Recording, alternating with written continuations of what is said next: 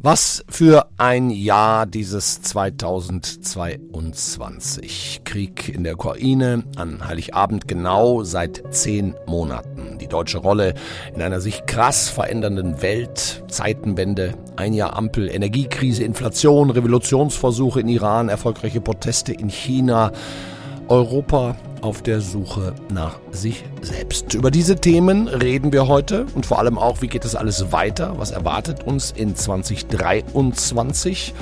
Dazu habe ich heute unsere FAZ Creme de la Creme aus dem Politikressort eingeladen. Drei Redakteure, Livia Gerster, Jasper von Altenbockum und Eckhard Lose. Herzlich willkommen also beim FAZ Podcast für Deutschland. Heute ist Freitag, der 16. Dezember. Mitgearbeitet haben Silvia Klaus und Kevin Gremmel. Ich bin Andreas Krobock, muss mich vorab ein bisschen für meine leicht angeschlagene Stimme entschuldigen. Ich hoffe, Sie ertragen das. Ich freue mich auf jeden Fall sehr, dass Sie dabei sind. Wir machen das hier heute folgendermaßen, damit Sie sich in Ruhe schon mal darauf einstellen können. Die ganze Sendung über wird mit dabei sein unser Innenpolitik-Chef, deswegen auch gar keine lange Vorrede. Ich sage direkt Hallo Jasper von Altenbockum. Ich würde Ihnen gerne zum Start einen Ton vorspielen, mit dem im Grunde im Februar auch der gesamte Ton gesetzt wurde.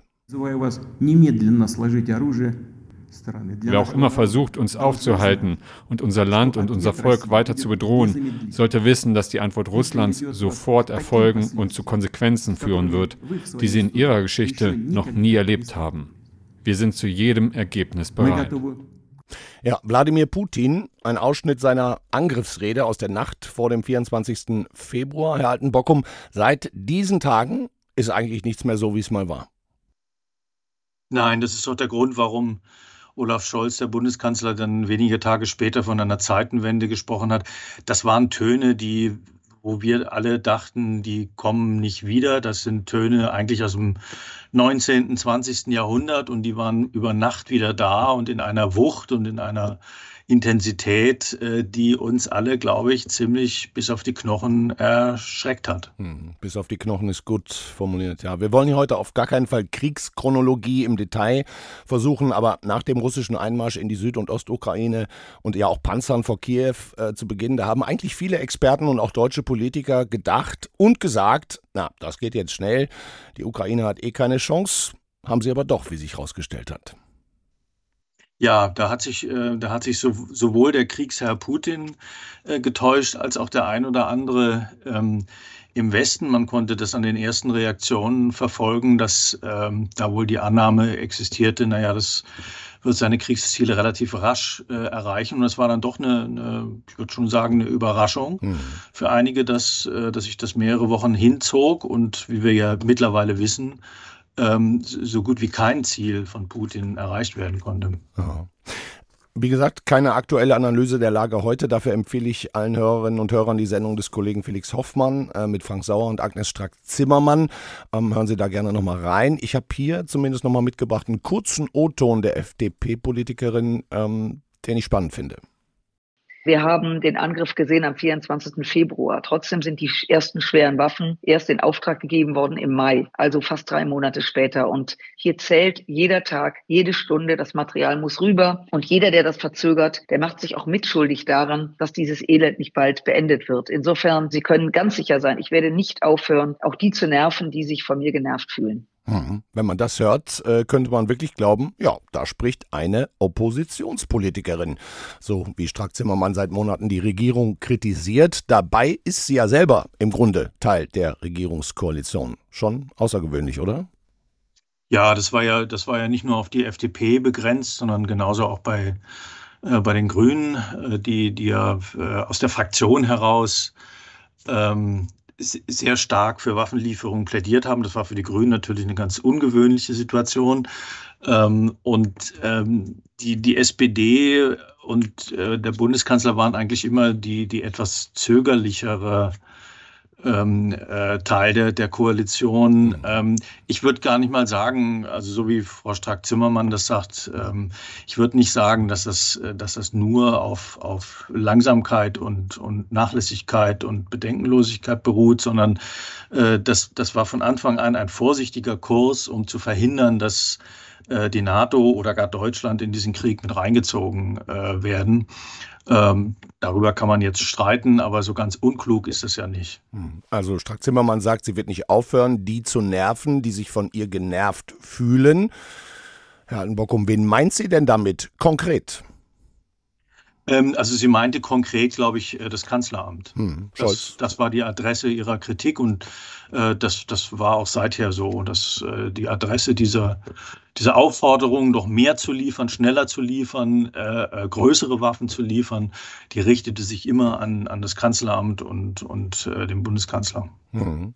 Also ich meine, dass man Putin nicht zu sehr provozieren will, damit er nicht die Gaslieferungen stoppt. Wenn man schwerere Waffen liefert, ist ja auch jetzt passé. Ne? Gas aus Russland kommt nicht mehr, weiß jeder, sieht auch jeder an seiner Energiekostenrechnung, ähm, Energiekrise, Inflation mit Werten um die 10% Teuerung, auch alles Ergebnisse dieses Jahres 2022. Ähm, warum zögern denn diese SPD-Politiker immer noch? Naja, also einmal hat es bei der SPD natürlich ideologische Gründe, weil man äh, bis, äh, ich hätte mal gesagt, bis zum 24. Februar war das ein Dogma, äh, keine Waffen in, in Krisengebiete zu liefern. Ähm, aber das andere ist auch, also dann muss man unabhängig davon sagen, ähm, die, die Liste der Waffen, die Deutschland an die Ukraine geliefert ähm, äh, hat, die ist relativ lang. Also wenn man sich die anguckt, dann kann man eigentlich nicht sagen, dass, äh, dass Deutschland dazu wenig tue. Aber der eigentliche Grund, äh, warum am Anfang mag, mag der Grund gewesen sein, das ist ja eh vergeblich, weil, weil Russland seine Kriegsziele relativ schnell erreicht. Das mag da eine Rolle gespielt haben. Später war, glaube ich, tatsächlich, äh, das haben wir in dem Otum von, von Putin gehört, dass man einfach vorsichtig ist wegen, wegen dieser Drohung. Ja, es war, es, es war ständig die atomare Drohung im Raum. Ähm, und äh, die musste man ernst nehmen angesichts der, wie soll ich sagen, Irrationalität äh, des ganzen Vorgehens von Putin. Also das hatte schon seine Gründe. Und der zweite Grund ist, glaube ich, dass man, also wenn man sich die Auseinandersetzung über Panzerlieferungen zum Beispiel anguckt, ähm, dass man immer darauf geachtet hat, dass man im Geleitzug mit Amerika handelt. Mhm. Äh, und äh, auch die Amerikaner, die haben zwar weit mehr Waffen geliefert und weit mehr Militärhilfe geleistet als wir, aber auch die Amerikaner haben immer nur bis zu einem gewissen Grade unterstützt, um eben auch das zu verhindern. Sie wollten nicht in diesen Krieg mit reingezogen werden. Und danach hat sich auch Deutschland immer ähm, gehalten und das wirkte dann nach außen hin immer als Zögerlichkeit oder als, äh, als ja, unentschlossenes Handeln. Ja. Ich würde jetzt gerne auch noch weitersprechen ähm, über unsere Regierung. Ein Jahr Ampel hatten wir ja vor ein paar Wochen. Ähm, und dafür schalten wir uns jetzt unseren Berliner Büroleiter dazu. Sie halten gucken, bleiben natürlich dabei. Ähm, der Berliner Büroleiter Eckhard Lohse weiß ziemlich ganz genau, wie das Regierungsviertel tickt, hat da seine Nase in vielen Gesprächen und ich hoffe, er ist jetzt gleich da und wird dann mal sagen, hallo Eckhard Lose. Ja, hallo Andreas Korbock, grüß dich. Das ist ja wunderbar, wie schnell du dabei bist. Ich starte jetzt auch mal mit dir, direkt mit einem O-Ton, ähm, den wir jetzt mal zusammen hören. Wir erleben eine Zeitenwende. Und das bedeutet, die Welt danach ist nicht mehr dieselbe wie die Welt davor. Angesichts der Zeitenwende, die Putins Aggression bedeutet, lautet unser Maßstab, was für die Sicherung des Friedens in Europa gebraucht wird, das wird getan. Deutschland wird dazu seinen solidarischen Beitrag leisten. Mhm. Zeitenwende, Wort des Jahres. Wie hat der Scholz das denn jetzt eigentlich genau gemeint? Hat er eine Zeitenwende ausgerufen mit entsprechenden Erwartungen an eine neue Außenpolitik der Bundesregierung oder hat er eigentlich nur eine Zeitenwende konstatiert, festgestellt, ohne eine zugehörige Idee oder Vision? Eckart. Es ist wahrscheinlich eine Mischung. Er hat zum einen natürlich ähm, festgestellt, dass wir uns in einer anderen Welt längst äh, befinden. Das ist offenbar geworden durch den Angriff Putins auf die Ukraine ähm, und, und äh, hat damit nicht erst begonnen. Zum anderen aber ist es ja ein Versprechen, äh, was er ausgegeben hat, nämlich dass Deutschland sich gemäß dieser Zeitenwende angemessen verhalten wird. Das mhm. heißt, dass wir ähm, unsere Sicherheits- und Verteidigungsfähigkeiten so ausbauen, dass wir in dieser außensicherheitspolitischen Zeitenwende bestehen können und unsere Aufgabe erfüllen können. Mhm. Ist wahrscheinlich jetzt ein bisschen zu knappe Zeit, um das zu beurteilen, aber welches Zeugnis stellen denn Sie beide, ihr beide, der Ampel nach jetzt gut einem Jahr aus? Mir egal, wer anfängt. Ähm, also ich, ich würde, wenn ich mal anfangen äh, darf, ich würde ihr eigentlich ein, ein, ein relativ gutes Zeugnis ausstellen, ähm, weil ähm, nicht nur wegen dieser Rede, sondern weil, weil ja danach auch einiges passiert ist. Man kann da immer sagen, okay, nicht genug oder nicht konsequent genug und, und, und, und äh, hier und da gibt es Minister, wo man sich vielleicht wünscht, dass es, dass es bessere gäbe. Aber sie hat doch relativ schnell reagiert und hat, ähm, ist ja nun pausenlos in diesem Krisenmodus gewesen und hat dabei, ja, natürlich, wie, wie es nicht anders zu erwarten ist, den einen oder anderen Fehler gemacht. Aber im Großen und Ganzen muss man doch sagen, äh, äh kann, kann man in Deutschland doch zufrieden sein mit dem, wie, wie das Jahr gelaufen ist. Also bei allem unzufriedenen Begleitumständen natürlich. Hm. Eckart, bist du auch zufrieden? Ja, das ist zumindest das, was man in dieser kurzen Zeit des Bewusstwerdungsprozesses, also ein Land am östlichen Ende, ein großes Land am östlichen Ende äh, Europas überfällt ein ebenfalls großes Land. Das überfallene Land ist atomar bewaffnet. Das ist ja etwas, was wir noch nie hatten auf europäischem Boden, dass ein Krieg beginnt, ein Eroberungskrieg beginnt durch ein atomar hochgerüstetes Land. Das heißt, man war von Anfang an unter einem wahnsinnigen Druck da gebe ich äh, Jasper von Altenbock um recht. Da ist man schnell, hat man schnell reagiert zwischen dem Kriegsbeginn und der inzwischen ja fest etablierten, mit diesem Namen fest etablierten Zeitenwenden, Zeitenwendenrede von Olaf Scholz lagen ja nur wenige Tage äh, im Februar.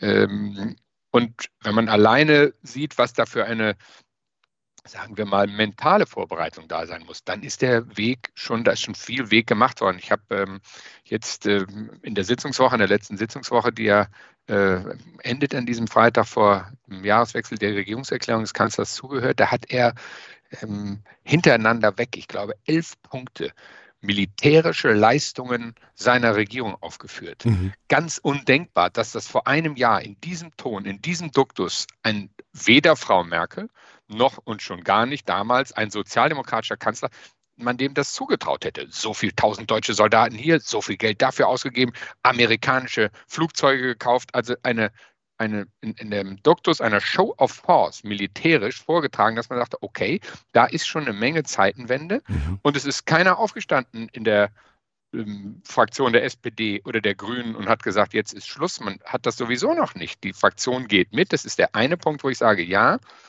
Vieles hat noch nicht geklappt. Viele Lieferungen haben noch nicht geklappt. Dafür gibt es Gründe.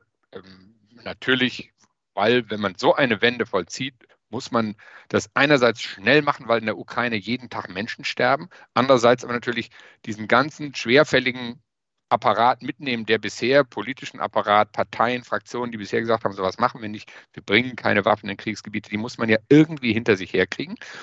Also das ist ein ständig schneller und langsamer Prozess ähm, wo man ausbalancieren muss. Punkt zwei der Zeitenwende, bei all dem war ja relativ bald klar, ähm, dass das auch Auswirkungen haben wird auf, auf das Wohlergehen, auf das wirtschaftliche Wohlergehen der Deutschen, ähm, wieder mal, wie schon bei der Pandemie, bis in die Wohn- und Schlafzimmer rein, weil die Frage heißt, mhm. wie warm kriegt ihr eigentlich eure Schlafzimmer noch? Mhm. Wie warm kriegt ihr eure Wohnzimmer?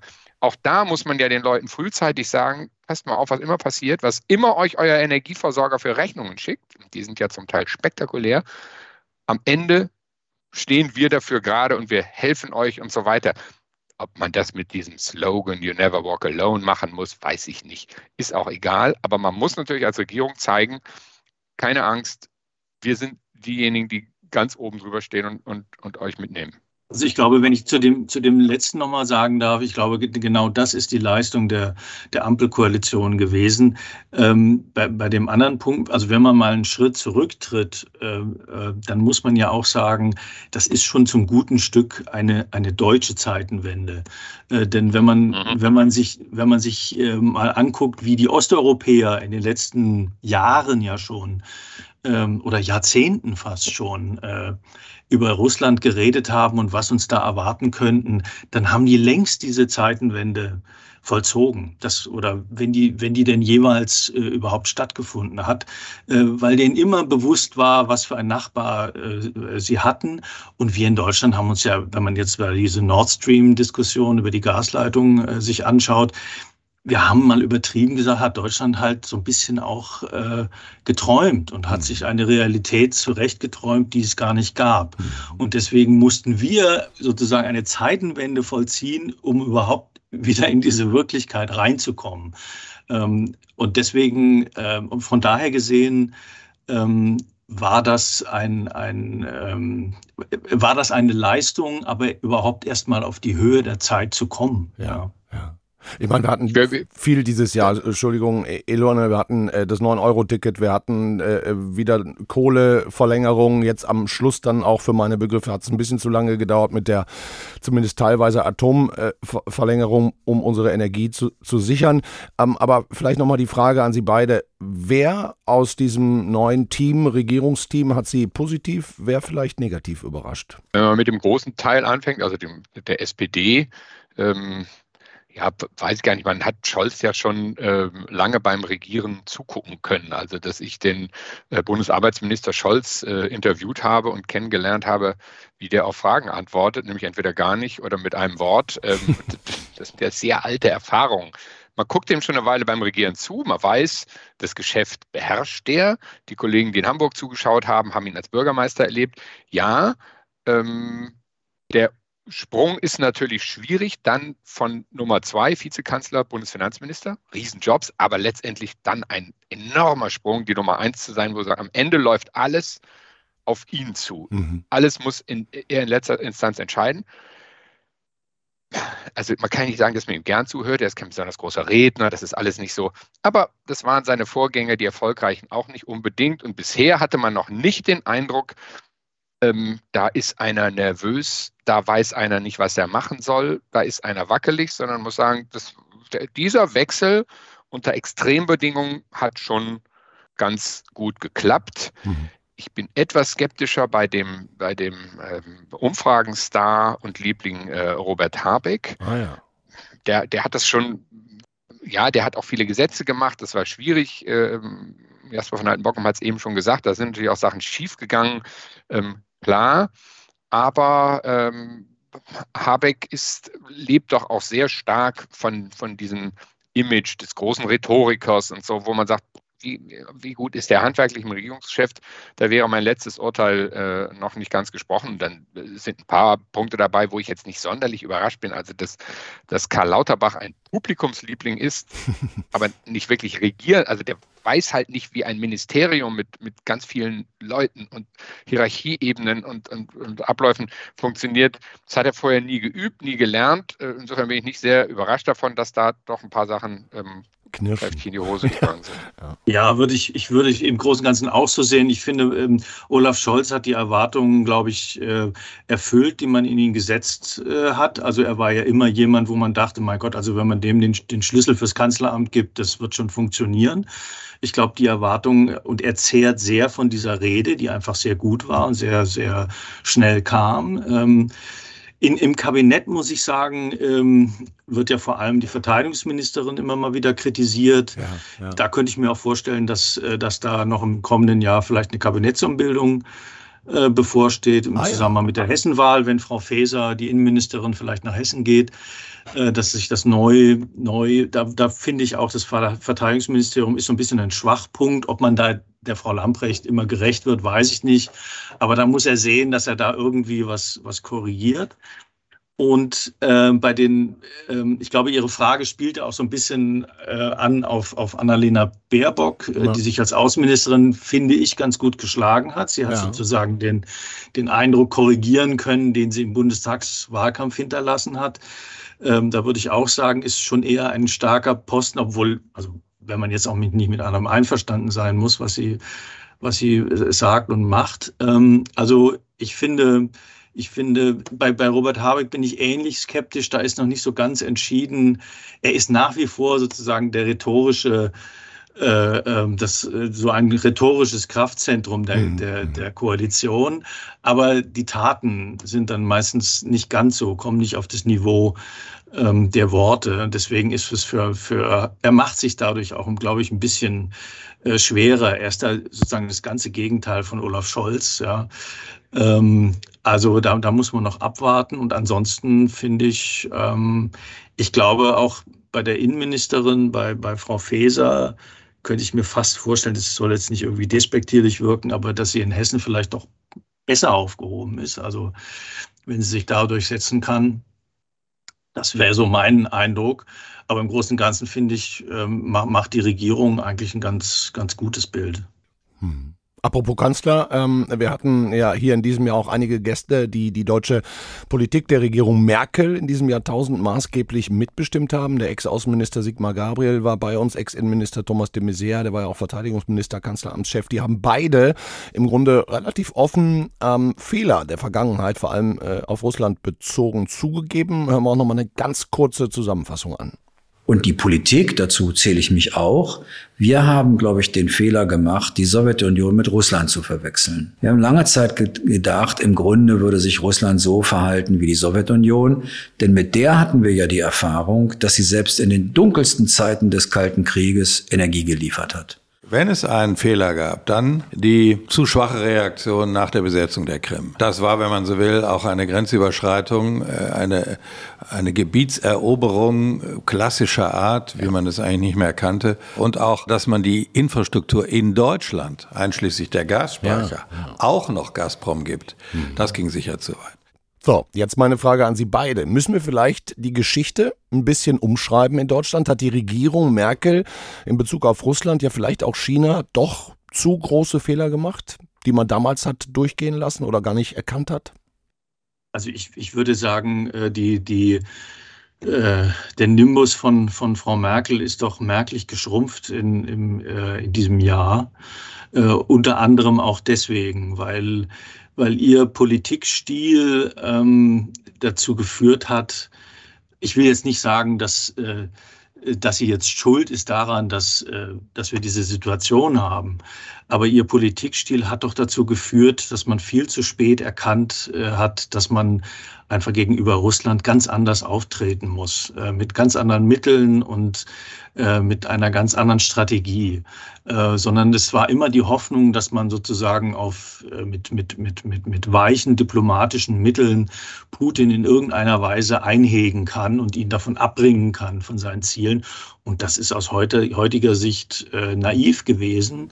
Mhm. Ähm, und es gab natürlich, das muss man auch sagen, hinterher ist natürlich, ist man immer klüger und, und aber es gab damals, also zum Zeitpunkt der Krim-Annexion, aber auch schon vorher, äh, Stimmen, die gesagt haben, das ist einfach, äh, es ist ein Fehler, diese Gasleitung zu, zu bauen. Es war schon ein Fehler, die erste zu bauen und erst recht die zweite. Äh, und man muss, man muss viel stärker wieder auf die Mittel der Abschreckung äh, zählen. Und äh, ich glaube, das hat sich rückwirkend einfach bestätigt. Und da muss man ganz, ganz einfach sagen, klar, ja, das war ein, ein Fehler der, der Merkel-Regierung. Man, man, kann das jetzt nicht nur Merkel anlasten, äh, aber, aber sie spielt da doch eine, eine herausgebende äh, Position.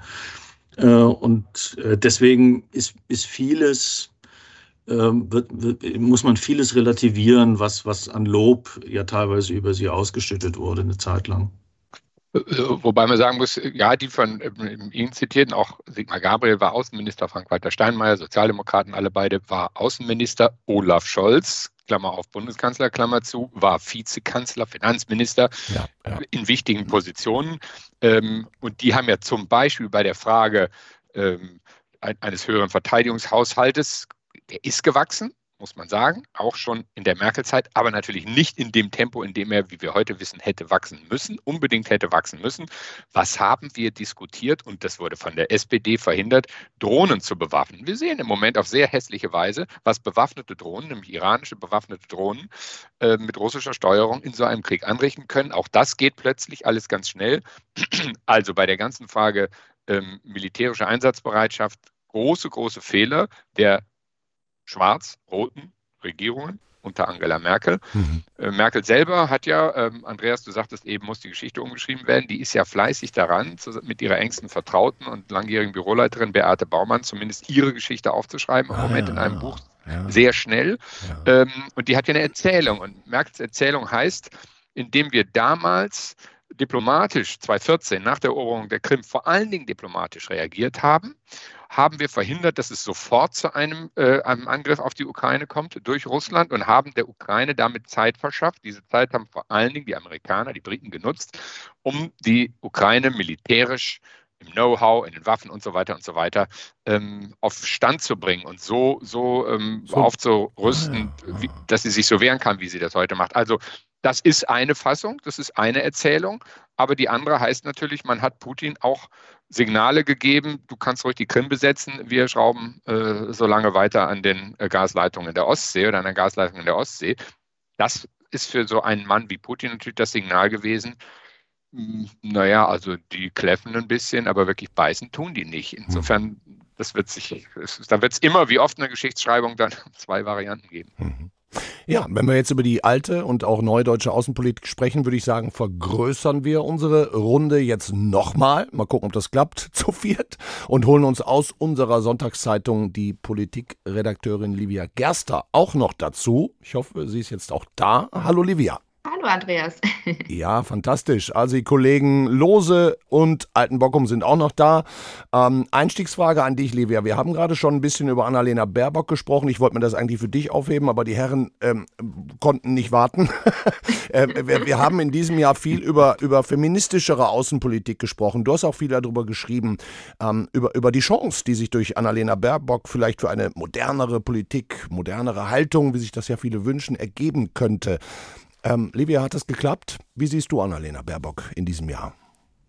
Naja, sie ist natürlich schon äh, so ein bisschen die Wiederauferstandene unter den Ministern. Also nach diesem Wahlkampf, wo man ja irgendwie gedacht hätte, Habeck hätte es werden sollen, ist sie jetzt ja wirklich die beliebteste Ministerin. Und man muss schon sagen, dass sie das gut macht, auch indem sie immer mal wieder den Kanzler ärgert und klar Position bezieht bei China, aber auch ähm, bei der Ukraine sich da eigentlich mehr Hilfe wünschen würde. Also insofern diese wertebasierte Außenpolitik, das lebt sie schon. Ich muss aber sagen, dass ich zwischenzeitlich ein bisschen enttäuscht war, ähm, als im Iran die Proteste losgingen und man so sehr lang nichts von ihr gehört hat oder sehr wenig von ihr gehört hat, weil man dachte, das ist ja wirklich jetzt die Blaupause. Hier muss doch jetzt die feministische Außenpolitik zum Tragen kommen.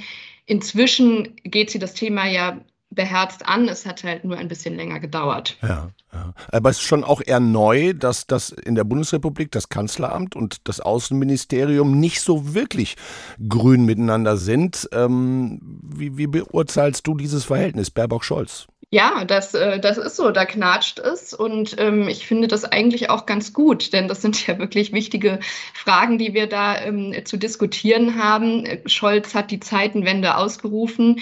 Ähm, jetzt fragt man sich natürlich, gehen wir mit China das nächste Wagnis da ein oder die nächste, begeben wir uns da in die nächste Abhängigkeit? Und da finde ich es schon gut, dass wir da eine starke Außenministerin haben, die sich da auch nicht traut, mal zu widersprechen. Und ähm, Davor hatten wir, also ihr Vorgänger Maas hat nicht viel aus diesem Amt gemacht. Jetzt haben wir eben wieder eine Ministerin, die daraus viel macht. Und ich glaube, das ist schon gut, dass diese Konflikte da auch ausgetragen werden in der Regierung. Livia, du hast es gerade schon angesprochen, hast auch sehr viel geschrieben in diesem Jahr über Iran. Ich erinnere mich auch an echt spannende Titelseiten, sogar in der Sonntagszeitung, über diesen Anflug einer Revolution, über unfassbar mutige Menschen, vor allem Frauen, ähm, die ihr Leben da riskieren. Wir haben relativ viel Kritik bekommen für eine Sendung mit unserem Kenner des arabischen Raums, Rainer Herr Herrmann. Ähm, der hatte Folgendes gesagt. Wir können noch mal eben reinhören. Etwa zwei Wochen alt. Das Regime ist im Bedrängnis geraten, ja, aber es droht nicht zu kippen. Wir haben zwar landesweit Proteste, die erreichen aber nicht die kritische Masse, dass äh, das Regime gestürzt werden äh, könnte. Mhm. Also Hermann hat im Grunde schon gesagt, das ist keine Revolution, das scheitert. Ähm, muss man das vielleicht auch aus heutiger Sicht so konstatieren. Es finden gerade Hinrichtungen statt und man hat nicht das Gefühl, dass sich was ändert. Ja, das ist jetzt ja schon einige Wochen alt und ähm, Herr Herrmann schreibt ja auch weiter ähm, darüber und erkennt auch an, dass der Wille ähm, des iranischen Volkes ungebrochen ist. Also sie demonstrieren weiter, obwohl das Regime vor nichts zurückscheut, vor keiner Repression. Eben die ersten Demonstranten jetzt hingerichtet wurden, ohne Verteidiger, ohne irgendeine rechtliche Grundlage ähm, sagen die Leute im Iran, also für jeden, der hingerichtet werden, gehen eben hundert und tausendmal mehr jetzt auf die Straße.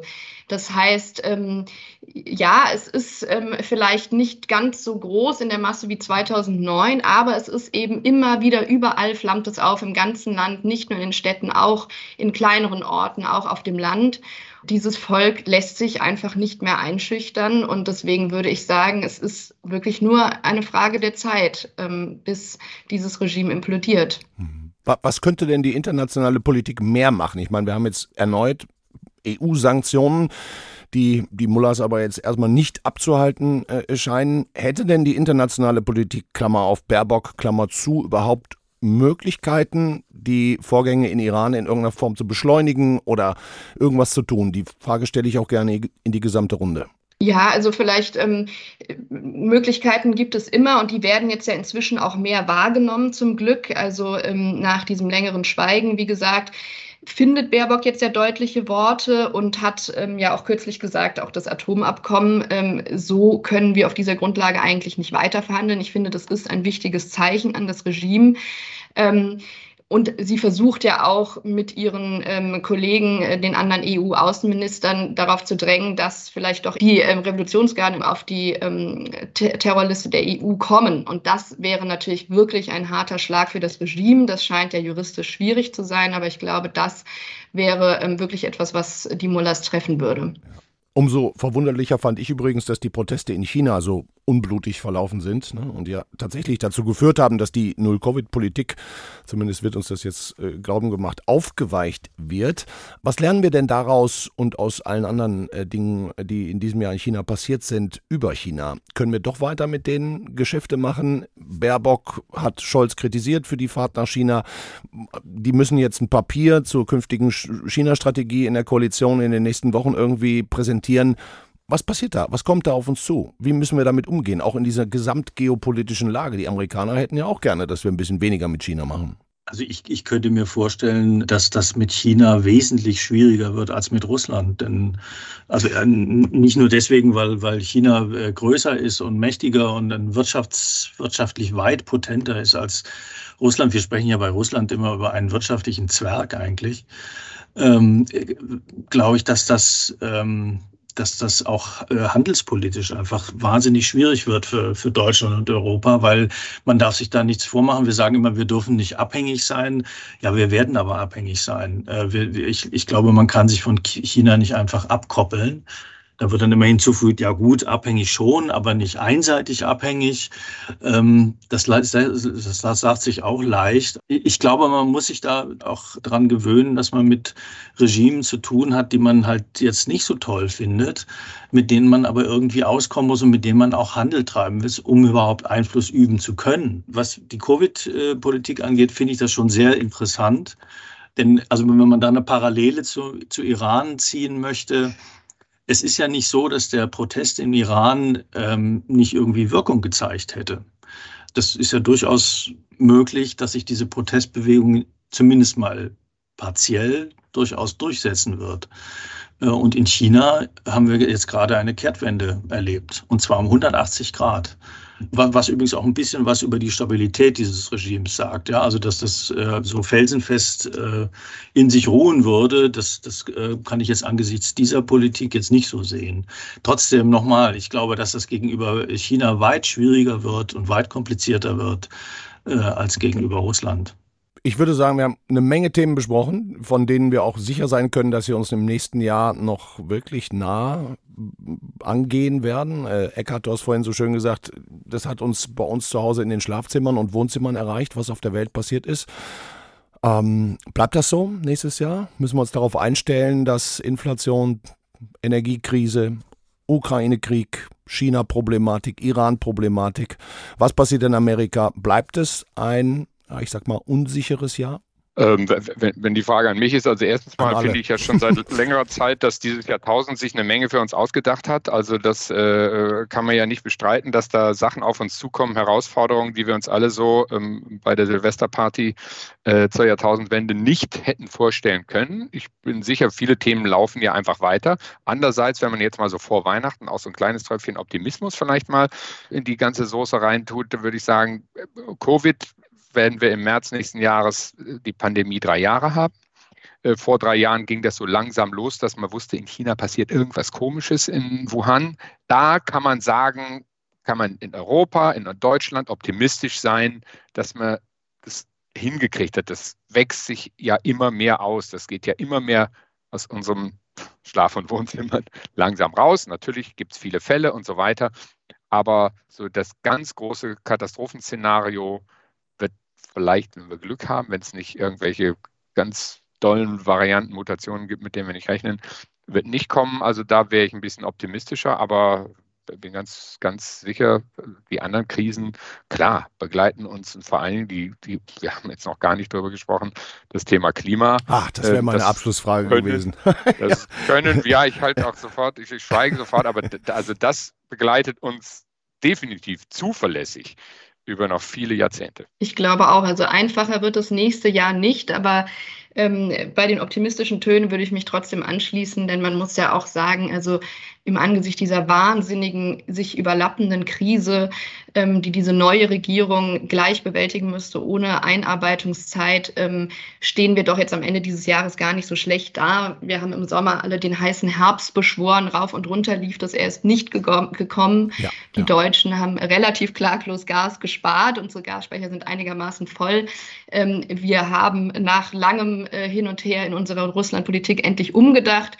Also ich würde sagen, ähm, ja, so ganz pessimistisch muss man äh, trotzdem auch nicht in das nächste Jahr gucken. Klimaschutz, ihr habt es gerade angesprochen, ähm, ist das vielleicht das ganz große und eigentlich doch wahnsinnig wichtige Thema, das durch die ganzen anderen Probleme mal wieder hinten runterrutscht? Nee, ich glaube ich ehrlich gesagt nicht, wenn ich, nee. so. Äh, nein, also weil, weil genau. ich, ich finde doch ein, klingt vielleicht ein bisschen zynisch jetzt, aber ein Gefallen, den uns Putin getan hat, ist, dass wir in der Energiewende doch eigentlich, wenn wir auch jetzt sozusagen auf Verlegenheitslösungen zurückgreifen müssen, äh, konsequenter geworden sind. Also da, es gibt keinen mehr, der irgendwie in Zweifel stellt, dass wir weg müssen von fossiler Versorgung. Es gibt keinen mehr, der bezweifelt, dass wir äh, auf erneuerbare Energien setzen müssen und auf grünen Wasserstoff. Das ist, das ist etwas, was durch den Krieg in der Ukraine und Putins äh, Politik nochmal wirklich sehr beschleunigt worden ist. Auch wenn man natürlich äh, sagen muss, okay, jetzt haben wir wieder die Kohlekraftwerke. Aber es ist doch klar, dass wir davon umso schneller wegkommen müssen. Insofern glaube ich, ist kurzfristig ist das natürlich schon ein, ein, Schaden für die Klimapolitik, muss man schon sagen. Aber mittel- und langfristig ähm, ist, das, ist das eine klare, also viel klarer die Angelegenheit, als sie noch vor zwei Jahren war. Aber man hat natürlich trotzdem das Gefühl, immer ist es das Klima, was dann nochmal in die weitere Ferne gesch geschoben wird und warten muss, weil immer irgendeine Krise akuter und drängender ist und eben die warmen Wohnungen natürlich viel konkreter sind als, ähm, als irgendwie Hochwasserkatastrophen, ähm, die uns ja doch abstrakt bleiben. Also es ist schon auch irgendwie bitter, dass jetzt diese Regierung, die sich ja den Klimaschutz als allererstes auf die Fahnen geschrieben hat, eben jetzt die Kohlekraftwerke verlängert und letztlich haben wir eben in diesem Land die Hypothek, mit der wir in die Zukunft gehen, dass wir eben beides gleichzeitig machen, aus, den, äh, aus der Atomkraft und aus der Kohlekraft aussteigen zu wollen. Und das ähm, jetzt, wo die Brückentechnologie Gas eben sich so als schwierig erwiesen hat, ähm, zeigt sich halt, wie kompliziert das ist. Mhm. Wer sich jetzt wundert, dass wir das Thema letzte Generation nicht angesprochen haben, ich, ich kann Sie da alle vertrösten. Am Dienstag wird die Kollegin Corona Budras darüber nochmal eine gesamte Sendung machen, auch nochmal mit Blick auf die äh, vergangenen Monate, was da passiert ist und was im Moment passiert. Ihnen dreien, Livia Gerster, Eckhard Lose und Jasper von Altenbockum, sage ich ganz, ganz herzlichen Dank, dass Sie sich alle so viel Zeit genommen haben für dieses Gespräch. Habe ich irgendwas ganz Wichtiges vergessen? Gibt es irgendwas, wo Sie sagen, boah, das ist noch so ein wichtiges Thema, das ist vielleicht dieses Jahr ein bisschen untergegangen oder haben wir eigentlich alles durch? Untergegangen ist die deutsche Fußballnationalmannschaft. Insofern, das lassen wir besser bleiben. Äh, gut, dass du es nicht angesprochen hast. Ja, könnten wir sagen, weder Weltmeister noch Weltmeister der Herzen. Ne? Man hat das Gefühl, wir haben uns schwer unbeliebt gemacht auf der Welt in ja. diesem Jahr mit der WM. Ja. Egal. Dankeschön. Dankeschön Ihnen und euch allen. Gerne. Danke auch. Tschüss. Tschüss. Das war der FAZ-Podcast für Deutschland mit einer etwas längeren Ausgabe. Ich hoffe, Sie haben am Wochenende ein bisschen Zeit dazu gefunden. Und wenn Sie mich jetzt noch hören, ja, dann haben Sie es geschafft, die ganze Sendung durchzuhalten. Dankeschön dafür. Ähm, Entschuldigung auch nochmal für meine etwas angeschlagene Stimme. Ich hoffe, es hat nicht zu sehr abgelenkt. Tut mir leid. Ähm, genau, jetzt haben wir Wochenende. Ich wünsche Ihnen ein wirklich sehr, sehr schönes. Und wir hören uns dann auch am Montag wieder. Ich dann hoffentlich wieder mit einer völlig intakten Stimme.